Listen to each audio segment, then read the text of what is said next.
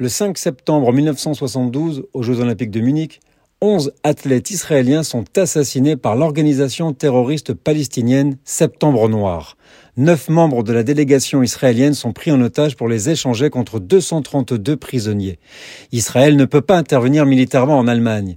L'intervention des services allemands s'achève par la mort des otages en Israël, c'est la consternation. C'est un vrai choc. La nature des assassinats, l'impuissance des athlètes et le fait que l'attaque soit sur le sol allemand avait une résonance particulière, a déclaré Ehud Barak, à l'époque chef d'une unité d'élite de l'armée. Le chef du Mossad dit à Golda Meir, première ministre de l'époque, nous ne pouvons pas tuer tous les terroristes de Septembre Noir, mais si nous arrivons à écraser la tête du serpent, c'est-à-dire à en tuer le chef, nous réussirons à stopper cette organisation.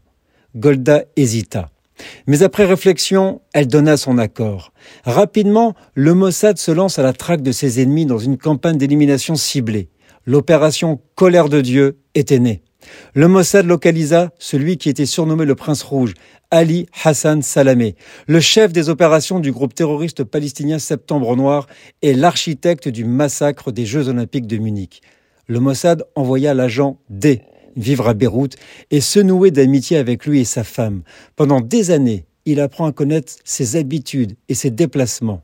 Le 22 janvier 1979, près de cinq ans après le début de l'opération, Salamé se rend chez sa mère pour son anniversaire à Beyrouth, quand sa Chevrolet explosa grâce à 100 kilos d'explosifs qu'un agent avait déposés.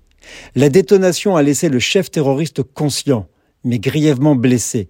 Transporté d'urgence à l'hôpital, il décédera de ses blessures ainsi que ses quatre gardes du corps.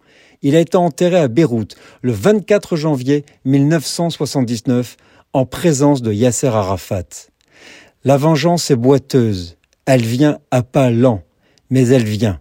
Victor Hugo. Nous sommes le 24 janvier.